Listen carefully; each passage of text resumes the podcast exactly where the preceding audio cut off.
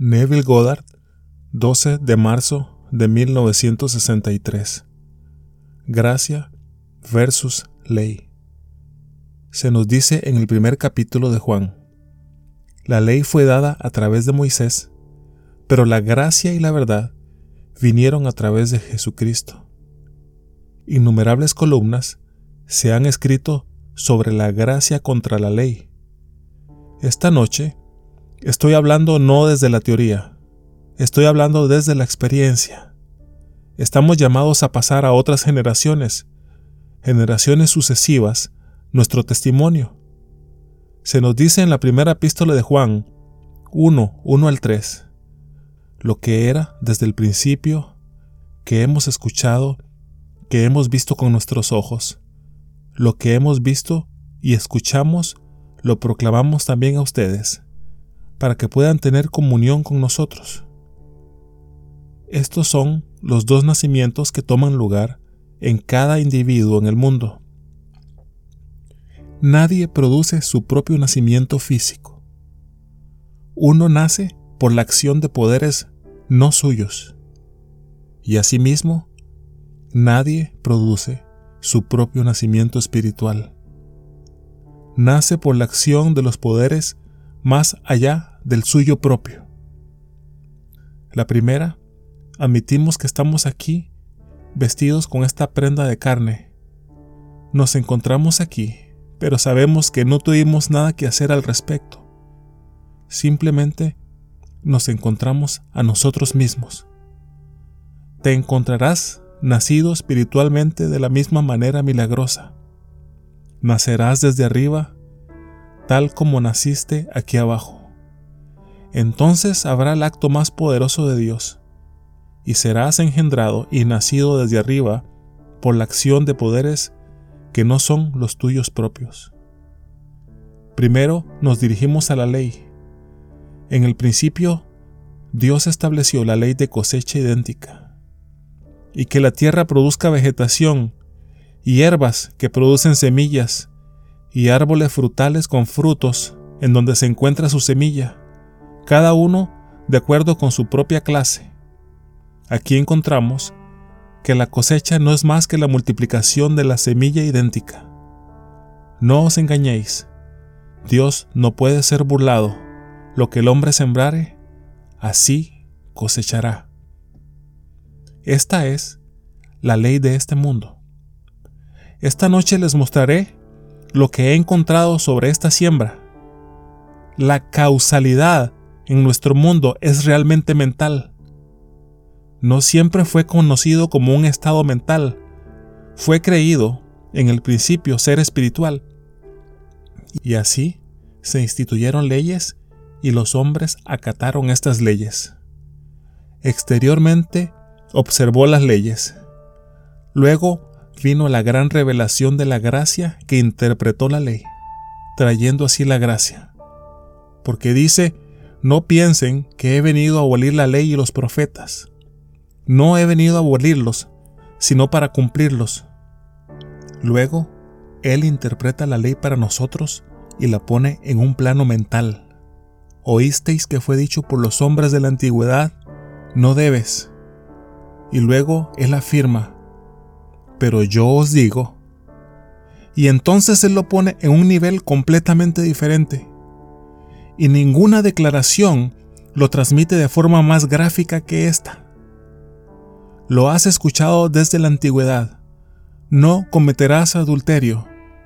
Pero yo te digo que al mirar a una mujer con lujuria, ya has cometido el acto con ella en tu corazón.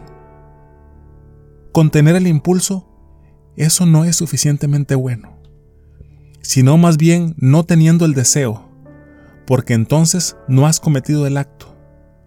Pero tener el deseo y por las consecuencias de tu acción frenar el impulso, aún no es lo suficientemente bueno. El acto fue cometido con el impulso. Aquí estamos en un nivel completamente diferente, un nivel mental. Y esto es lo que he descubierto acerca de este nivel.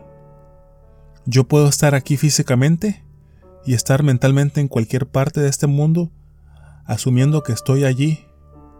Luego, viendo el mundo desde esa asunción en lugar de pensar en ella. De pie aquí, si deseo estar en otro lado, aunque en el momento en que mi razón me dice que no puedo pagarlo, mis sentidos me digan que no tengo el tiempo, estás comprometido, estarás aquí el próximo viernes, no podría llegar allí y volver, por lo que estás atascado aquí. Bueno, sé por mi propia experiencia que si me atreviera a hacerlo, aunque todo en este mundo me atare aquí, habrá una reorganización de los acontecimientos de la vida y obligará al viaje por mi parte y funcionó. Esa asunción mía construirá un puente de incidentes a través del cual me movería hacia el cumplimiento de ese estado. Ningún poder en el mundo podría detenerlo. Caminaré a través de una serie de eventos desde el momento en que lo haga. Pasarían cosas para obligarme a ir. Y yo, físicamente, el hombre, no puedo resistirme. Eso obligaría el viaje. Ahora, lo mismo es cierto no solo de un viaje físico, sino también de un viaje a otros estados, como la riqueza, la fe, como cualquier cosa en este mundo. Supongamos que en este momento deseo cierta seguridad de la que ahora no disfruto. Tengo hambre de esto. ¿Cómo sería ahora si estuviera en posesión de la seguridad? Déjame ahora hacer el mismo movimiento psicológico, todo en mi imaginación, y luego ver el mundo desde esa asunción como si fuera cierto. Si me atrevo a suponer que es así, puedo familiarizarte con esta ley y luego dejarlo a tu elección y sus consecuencias. Muchas personas que no tenían nada, que ansiaban la riqueza y la obtuvieron, pero oh, qué cosas le sucedieron cuando lo consiguieron. Ellos lo querían, y si tú lo quieres, tómalo. Tú siempre puedes renunciar. Pero aquí está la ley por la cual el hombre se mueve en este mundo. Por lo tanto, te familiarizaré con la ley y te mostraré cómo lo hago y cómo funciona. Pero les puedo decir, no importa lo bueno que seas en este mundo, no importa lo sabio que apliques la ley, no puede de ninguna manera calificarte para el segundo cambio radical en tu mente, que se llama gracia. Ese es el segundo nacimiento. El hombre nacido dos veces ha recibido la gracia, y la gracia es el don de Dios de sí mismo al hombre. Eso es gracia. No importa cuán sabio eres, estás en una rueda con el primer nacimiento. Juega tan sabiamente como puedas, y espero que juegues sabiamente cuando escuches la ley y cómo operarla. Pero esto no puede calificarte para el segundo nacimiento. Esa es la gracia. Ese es el regalo. Y no puedes provocarlo más de lo que provocaste el primero. Ahora, el segundo nacimiento es pura fantasía no es llamado salvación.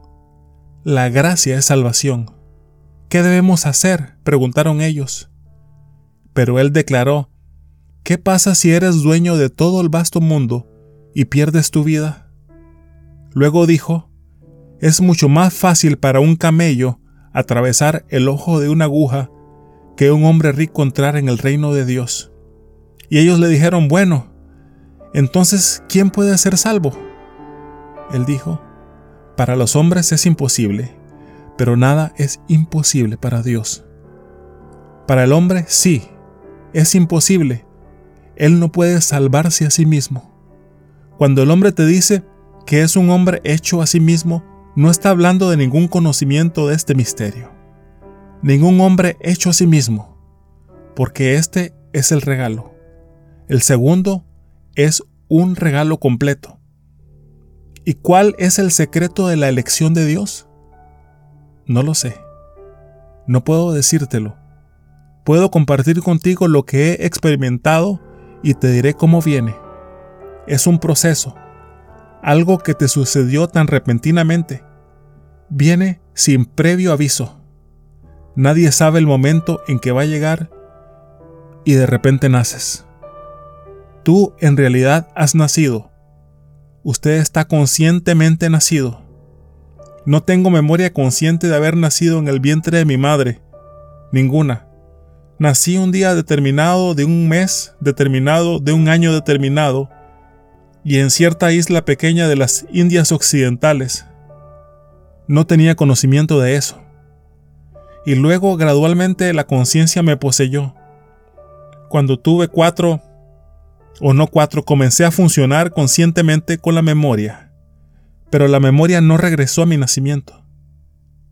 Pero el segundo nacimiento es algo que aunque en realidad estabas haciéndolo tú mismo, cada momento de tiempo es consciente y vívidamente vivo. Todo lo que estás haciendo y el mismo momento hasta el final del nacimiento está teniendo lugar en ti. Y de tu propio ser maravilloso está viniendo. Y hasta ese momento no sabías que estabas muerto. Dabas por sentado que estabas vivo y que un día tu cuerpo moriría y entonces, si sobreviviste o no, no lo sabías, pero eso sería la muerte y los que te vieron a distancia, ya sea cremado o en la tierra, hablarían de ti como alguien que estaba muerto, pero no mientras caminabas por la tierra con ellos. Y sin embargo, llega el momento en que de repente un poder más allá de tus sueños más salvajes está teniendo lugar en ti. Y no lo estás haciendo. No tienes control. Se te está haciendo y el poder se intensifica. Despiertas y siempre pensaste antes de este momento que estabas despierto, estabas vivo y caminando por la tierra. Y aquí, por primera vez en la eternidad, estás despertando en una tumba y la tumba es tu cráneo. Y encuentras que está completamente sellado y enterrado en tu propio cráneo y estás completamente despierto por primera vez en la eternidad.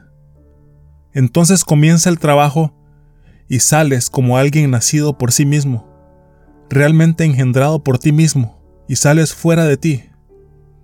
Todo el drama, tal como se describe para nosotros en el Evangelio, que estás representando, estás naciendo por ti mismo.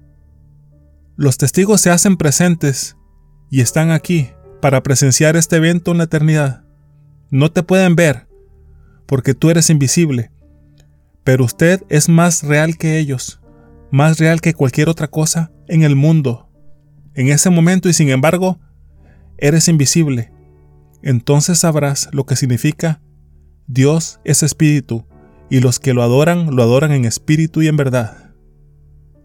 Y como Dios tiene vida en sí mismo, Dios el Padre, así ahora le concede al Hijo que tenga vida en Él mismo.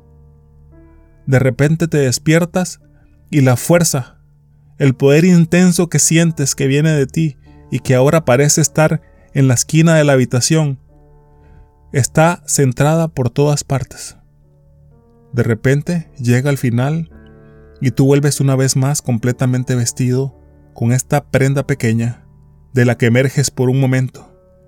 Es la prenda más fantástica del mundo.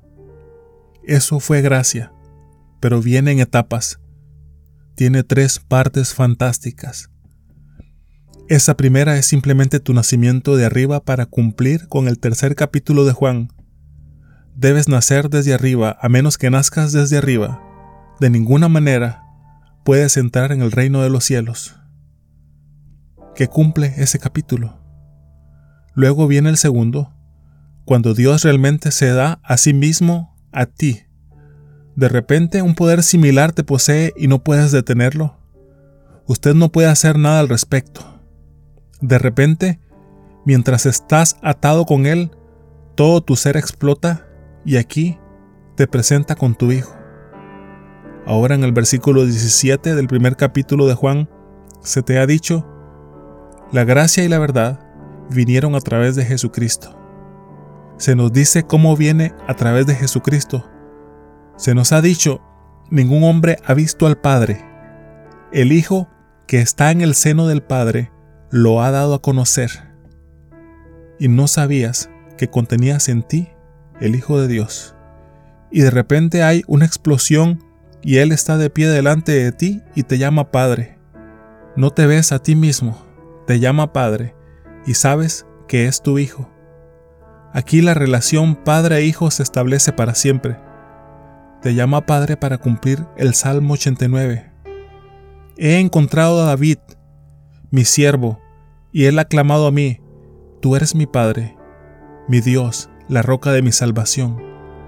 El cumplimiento del gran Salmo 89 mesiánico. Lo miras y no hay duda en tu mente de quién es Él, y no hay duda en su mente de quién eres. En el tercer capítulo de Juan, es el gran regalo. Él explica, inesperadamente estás dividido en dos, de arriba abajo, y luego eres enviado, un ser viviente, algo que es fuego y está vivo, y asciendes directamente a que eres tú. Estas tres partes marcan el gran regalo. Nadie en este mundo es lo suficientemente bueno para ganarlo. Por lo tanto, todos lo conseguirán. Dios realmente expresa al hombre una misericordia, con la cual el hombre es incapaz, con su conciencia, de siempre juzgarse a sí mismo como digno. Ningún hombre en este mundo con conciencia y misericordia podría jamás juzgarse tan misericordiosamente como Dios lo juzga. Entonces, lo que el hombre ha hecho ciertamente lo he hecho yo. Tú lo has hecho. Todo el vasto mundo lo ha hecho. Y nosotros tenemos tanto miedo mientras estamos aquí en este mundo de la ley, de hacerlo. Y a pesar de nuestras limitaciones, a pesar de nuestras debilidades, la infinita misericordia de Dios produce el segundo nacimiento. Y todos somos tomados en este lugar eterno, donde somos puestos en el templo eterno que Dios está haciendo de nosotros, haciendo de sí mismo. Porque se entrega al hombre antes de que el hombre pueda ser libre para comenzar el templo eterno. Nadie puede llenar tu lugar. Ninguno puede llenar mi lugar. Nadie puede ser desplazado. Nadie puede ser borrado de ninguna manera. El templo estará inconcluso. Sé por experiencia que nadie puede ser perdido. No me importa quién es Él. Sin importar lo que ha hecho en este mundo, todos serán salvos. ¿Qué debo hacer para ser salvo? Cree en el Evangelio. Ahora se nos dice que podemos retrasarlo. Es por eso que me cuesta creerlo. Pero todavía es la escritura. Hebreos 4.2. Y las buenas nuevas que nos fueron predicadas a nosotros fueron también predicadas a ellos, pero no les benefició porque no estaban mezcladas con la fe en el oyente. Esta noche, algunos de ustedes podrían rechazarla y eso puede aparecer en la superficie, retrasar su llamado. Puede, no sé. No tengo ninguna garantía de que usted pueda retrasarlo pero parecería que ese rechazo por parte de uno, porque lo escuchó, pero no lo aceptó porque no tenía sentido para él.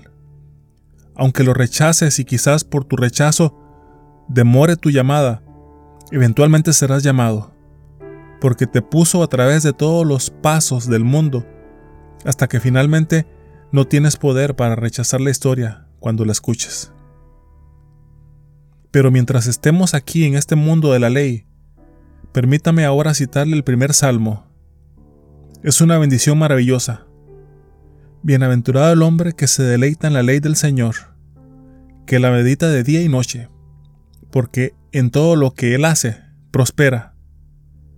En todo lo que hace, no pocas cosas. Y la ley es tan simple. Si vas a la fundación, esta es mental, no física. Ir a la iglesia, como la gente que lo practica exteriormente piensa que de alguna manera traería bien para ellos. Eso no fue. Es mental. La causalidad es mental. Entonces la ley es mental. Encuentra la ley. Bienaventurado el hombre que se deleita en la ley meditando día y noche, porque en todo lo que hace Él prospera. Camina ahora por la fe, no por la vista. Romanos 17:4, Él llama a una cosa que no se ve como si fuera visto y lo invisible se ve. Para las cosas que se ven, se nos dice, se hicieron a partir de cosas que no aparecen. Vemos a un hombre, bueno, ¿qué le hizo ser lo que es? Una vez reunió ciertos estados y a sabiendas o sin saberlo cayó en él, y al caer en él permaneció el tiempo suficiente para asumir esta inicial declaración de Dios. Todas las cosas deben surgir según su propia especie. La ley de cosecha idéntica. La cosecha es sólo la multiplicación de la semilla idéntica. Entonces caigo en un estado. Lo hago de manera intencional o inconsciente, pero caigo en un estado. Permaneciendo en el estado, de repente, sale el tronco. Alguien comienza a aparecer en mi mundo, que es fundamental para hacerme avanzar en la dirección en la que debo ir. Puedo pensar que él, el instrumento que me impulsó a avanzar por ciertos contactos, fue la causa de mi avance. No, la causa fue invisible.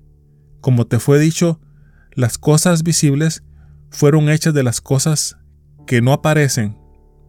Él aparece, por lo que no puede ser la causa.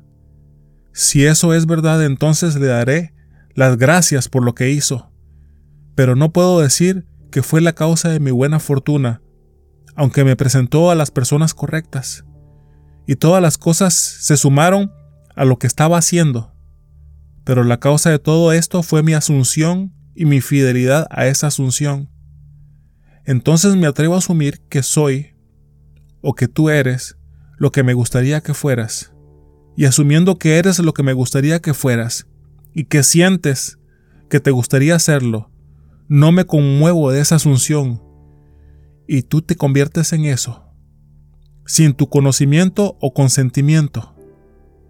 No necesito tu conocimiento o consentimiento si la causalidad es mental. Así que te advierto de la ley y te dejo a tu elección y su riesgo, porque puedes usarla imprudentemente pero mis manos ahora están lavadas de eso. No puedo pararlo. No puedo ser como una madre sobre ti afirmando que no debes hacer esto. Como se dice en el libro de Deuteronomio, pongo ante ustedes este día bien y mal, vida y muerte, bendición y maldición. Elige la vida. Él sugiere que elijas la vida, pero no te puede quitar el derecho, habiéndote puesto en libertad para elegir lo que quieras. Todo está extendido delante de ti. Si imaginas algo que no te gusta de otro, Él llegará a eso. Será boomerang también, pero llegará a pasar, porque estás completamente libre de imaginar cualquier cosa en este mundo, porque imaginar crea la realidad. Un hombre imaginó. Si él lo imagina y persiste en ese acto imaginario, será realidad. Y esa es la ley si no hubiera otro que el uso sabio de la ley, poseer todo el vasto mundo y sin embargo no ser redimido de esta rueda de recurrencia, se convertiría en el infierno más horrible del mundo. Afortunadamente Dios comenzó desde el principio un plan de redención y su gracia, donde nos salvó de la rueda de recurrencia. ¿Y cuál es su mayor secreto? ¿Dónde te recoge en un momento del tiempo? elige otro en otro momento de tiempo para ponerlo en esa estructura eterna, el templo eterno no hecho con las manos. No lo sé. Solo sé que nos prometió construir un templo para nosotros, de forma anónima. Somos el templo, somos el templo del Dios vivo, un templo en el que Dios morará y sin embargo somos libres más allá del sueño más salvaje del hombre. Somos el mismo Dios en el lugar que llamamos la Nueva Jerusalén. Entonces aquí, úsalo sabiamente para ti y para los demás. cada vez que usas tu imaginación amorosamente en el nombre de otro, literalmente estás mediando de Dios a otro. Hazlo. Pero incluso si eres el más amoroso, el más generoso, el ser más amable del mundo, todavía no puedes nacer desde arriba por tu propio esfuerzo. Es un regalo, un regalo no ganado, y no puede ser lo suficientemente bueno. Para mí, ese es el pensamiento más emocionante del mundo, porque ningún hombre puede mirarme a los ojos y decirme que se siente digno de tal nacimiento. Con un recuerdo y una conciencia posiblemente no podría hacerlo. Y sin embargo, con mi memoria del pasado yo diría, Neville, tú eres indigno de eso. Por lo tanto, porque sé que en mi corazón soy indigno, puedo decir a cada ser en el mundo, lo vas a conseguir. Si siento que era digno de ello, tendría que salir y tratar de hacer que todos sean buenos, tal como me concebí ser. Pero no me considero bueno como el mundo dice que es bueno. He hecho innumerables cosas de las que me avergonzaría y todavía me siento capaz de hacer las cosas bajo el estrés de lo cual me avergonzaría y sin embargo he tenido la gracia de Dios, el segundo nacimiento desde arriba. No puedo concebir algo más alentador en el mundo que compartir con otros tu propia experiencia y decirles que no pueden levantarse por sus propias botas. Este es un acto de misericordia y la misericordia es Dios en expresión porque Dios es amor y la misericordia es Dios en acción y el acto más poderoso de Dios es cuando tú, el durmiente, se despierta y tú no sabes que estás dormido. Ningún niño nacido de mujer podría cruzar el umbral que admite la vida consciente sin la muerte de Dios. Él murió para hacerme vivo, el misterio de la vida a través de la muerte. Y luego este poderoso acto de resucitarse a sí mismo como tú, entonces conoces el misterio de la epístola de Juan. Todavía no aparece lo que seremos, pero sabemos que cuando aparezca, seremos como Él. Seremos como Él porque no hay cambio en tu identidad. De repente despiertas a la gloria completa de tu herencia. Has heredado el cielo, pero la gloria completa de esa herencia no se ha realizado plenamente en ti o por el momento no lo captas totalmente mientras todavía estás en este cuerpo. Luego debes hacer el papel del apóstol y compartirlo con aquellos que te escucharán hasta ese momento en el tiempo que Él quita la prenda. Entonces, lo que ascendió se muestra completamente a ti y al anfitrión celestial, pero has jugado y compartido con los demás todo lo que has experimentado. Se llama el testamento apostólico. Lo que era desde el principio, lo que hemos visto con nuestros ojos, lo que hemos visto y oído, ahora te proclamamos para que puedas compartir con nosotros esta comunión. Y luego este pasaje fabuloso que siempre cierra el servicio anglicano, que en nuestro país es el servicio episcopal. Corintios 13:14 la gracia del Señor Jesucristo y el amor de Dios y la comunión del Espíritu Santo esté con todos ustedes. Qué bendición, qué bendición decir a una reunión como esta que la gracia del Señor Jesucristo, que es el segundo verso, que viene del amor de Dios, que a través de cuyo nacimiento puedes tener y compartir la comunión del Espíritu Santo, que Él esté con todos ustedes. Así es como se cierran todos los servicios anglicanos con la esperanza de que alguien, o tal vez todos, en el futuro no lejano compartan esa comunidad. Para mí es lo más inspirador tan solo leerlo y tratar de sentirlo. Así que la gracia contra la ley no están realmente en conflicto, porque dijo no he venido a abolir la ley ni los profetas, sino para cumplirlos. Pedro en su primera epístola 1.10 identifica la gracia con la salvación. Los profetas que profetizaron de la gracia que iba a ser tuya, buscaron e indagaron acerca de esta salvación. Así que él asocia la gracia con salvación. En el momento en que es dada, él es salvo, ha sido redimido. Pero como nadie puede hacer tu parte, tú serás redimido. No regreses a la memoria y trates de encontrar otras cosas que pueda deshacer para la salvación. Haz eso hacia este mundo para hacerte más feliz y libre en este mundo, pero no para la salvación. Porque si no fuera por la infinita misericordia de Dios, esconder tu pasado de ti, no podrías vivir contigo mismo. Ningún hombre en este mundo podría vivir consigo mismo si ahora pudiera traer a la memoria el pasado. No podría porque jugarás todas las partes. Has tardado mucho tiempo en llegar y al final habrás jugado todas las partes. Por lo tanto, al final puedes decir, Padre, perdónalos porque no saben lo que hacen. Hay un propósito para la obra de Dios, un propósito fabuloso. Como dijo Blake, no te dejes intimidar por los horrores del mundo. Todo está ordenado y correcto y debe cumplir su destino para lograr la perfección. Así que todos lo hemos jugado. Si no hubiera jugado todas las partes horribles del mundo, no podría ser misericordioso cuando leo sobre ellos en los periódicos. No podría mi corazón sentir que alguna misericordia debería ser empujada ni tendría el impulso de la misericordia si no lo hubiera jugado. Pero al final, habiendo jugado todos, tú perdonarás a todos. Y así, todo en el mundo, habrás jugado todo y por lo tanto te habrás adaptado para el uso de Dios en el edificio de su templo. No puedo alejarme de un sentimiento de predestinación cuando leo las escrituras. Romanos 8, 28 al 30.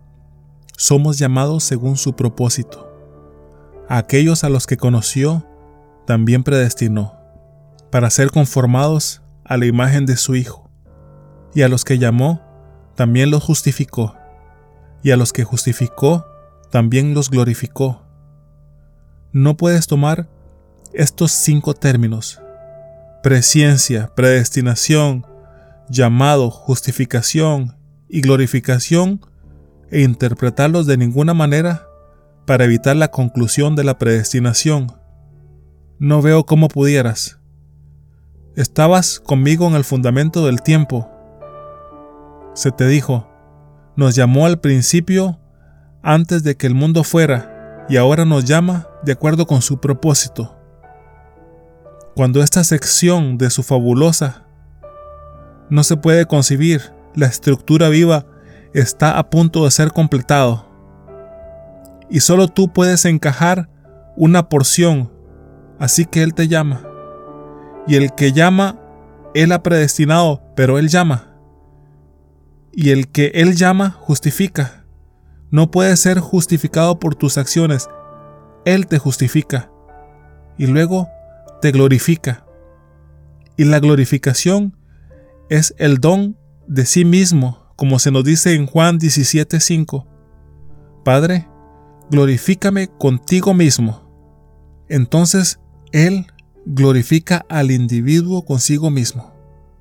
Los cinco términos completos llevan a una conclusión de un estado predestinado conocido de antemano. Él sabía de antemano todo y está construyéndolo hacia ello. Ahora bien, lo opuesto a la gracia es la desgracia. La Biblia habla de esto como la ira de Dios, el enojo de Dios. Nosotros sabemos lo que es estar en desgracia. La gracia es el don no ganado, la cosa más grande del mundo, el don de Dios mismo. Y lo contrario sería casi la ausencia de Dios. Jeremías 23 hace esta declaración. La ira del Señor no retrocederá hasta que Él haya ejecutado y logrado los propósitos de su mente. En los últimos días lo entenderás claramente. Parece que Dios nos ha abandonado cuando atravesamos una guerra, cuando estamos pasando por una desgracia horrible, donde el mundo se ha derrumbado sobre nosotros. Un niño se ha ido por el mal camino y la sociedad nos frunce el ceño porque somos los padres de ese niño. O tal vez mi esposo o esposa ha hecho algo para deshonrar a la familia, a la comunidad. Dios nos ha abandonado, así que yo paso por los fuegos de la aflicción, estas horrendas pruebas ardientes, fuera de su sitio, lo opuesto al lugar, donde una vez estuvo conmigo y me guió. Pero Él no retrocederá hasta que haya logrado los propósitos de su mente. En los últimos días usted lo entenderá claramente, y perdonará a todos, y se alegrará de que Él en su infinita sabiduría y misericordia pudo hacerte pasar por esa ardiente prueba para sacarte calificado, para que quepa en su templo eterno. Así que nadie será condenado al final, nadie será perdido. Cuando te preguntan qué debo hacer para ser salvo, ve a la escritura y muestra que con el hombre no es posible. Ese es el décimo capítulo de Marcos 26-27. Con el hombre, no, no es posible, pero con Dios todo es posible. No podían entender cómo un hombre podía ser salvado después de que Él les contara lo que tenía sobre el camello, sobre el hombre rico. El rico no significa necesariamente un hombre con dinero, la primera bienaventuranza te dice, bienaventurados los pobres de espíritu, porque ellos recibirán el reino. Los pobres de espíritu son los que no son complacientes. No todos los que tienen dinero son complacientes. Podrías ser socialmente prominente y muy complaciente. Podrías ser intelectualmente una estrella, tener su doctorado o sus títulos detrás de usted y usted está por encima de todo. ¿Lo sabes todo? porque se confirió sobre ti este grado dado por el hombre. En este mundo nuestro hay mucho de verdadera ignorancia aprendida. No estoy diciendo que todos los que tienen títulos son arrogantes. Usted no puede por estos ganar el reino. No importa lo que usted haga, porque la sabiduría de este mundo es insensatez ante los ojos de Dios.